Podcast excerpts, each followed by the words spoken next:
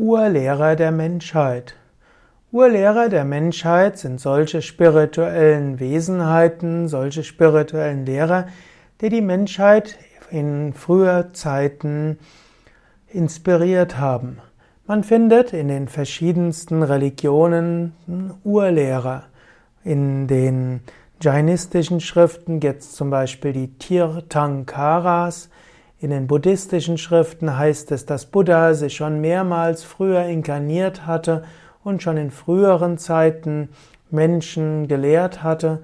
Es gibt den Ausdruck der Rishis, also der sieben, die Sapta-Rishis, die sieben Lehrer der Menschheit. Und wir finden auch in der Anthroposophie die Aussage, dass es Urlehrer gab. Man könnte auch sagen, im Judentum, im Christentum gibt es die Propheten und die Propheten waren auch so etwas wie die Urlehrer der Menschheit.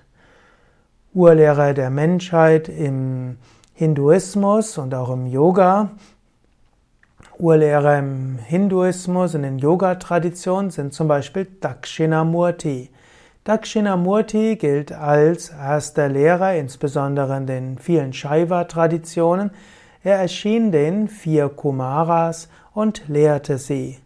So gilt auch Narayana Vishnu selbst als Urlehrer in der Vaishnava-Tradition. Zum Beispiel gibt es die Guru Parampara, also die Aufeinanderfolge der Lehrer, Narayanam Padma Bhavam Vasishtam Shaktim Chadatputra Parasharam Cha.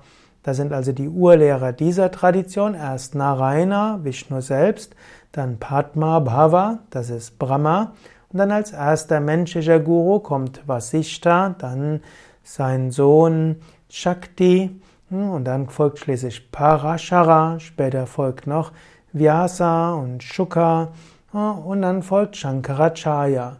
Das ist zum Beispiel in der Guru-Tradition, aus der ich stamme, sind das die Urlehrer der Menschheit. Dann gibt es in einer anderen Tradition Dattatreya als Urlehrer. Oder im Tantrismus gibt Shiva und Parvati als die Urlehrer der Menschheit. Patanjali sagt, dass Gott selbst der Lehrer aller Lehrer ist, der ursprüngliche Lehrer. Und dass aus diesem Urlehrer heraus alles Wissen zu den Menschen hingekommen ist.